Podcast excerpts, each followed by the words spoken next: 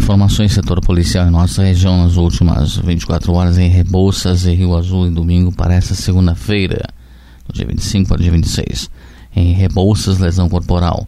Após solicitação do proprietário de um bar na Avenida Manuel Ribas, o relatou que chegou um homem que queria comprar cachaça.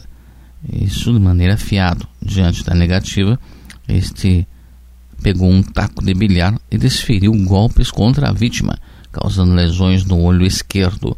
Ao ser local, portando uma faca, ameaçou outro cidadão. Em seguida, desferiu golpes, causando escoriações na perna dessa pessoa. E a equipe foi até o local, feito buscas e patrulhamento, mas o suspeito não foi localizado. Ainda Rebouças, lesão corporal após solicitação da equipe médica do hospital local. Policiais foram até lá onde o menor de 11 anos estava acompanhada de sua mãe acabou sendo atropelada por uma moto e não prestou socorro, sendo uma moto cor amarela.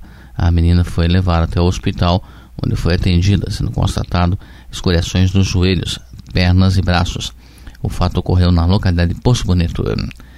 Já em Rio Azul, infração de trânsito em patrulhamento, os policiais da rua Getúlio Vargas se depararam com uma motocicleta cor vermelha com escapamento alterado, emitindo muito ruído realizada a abordagem e identificação do condutor, o qual não possuía CNH. Diante da situação, foram realizadas notificações cabíveis e o veículo foi liberado a uma pessoa habilitada, sob termo quanto à substituição do equipamento.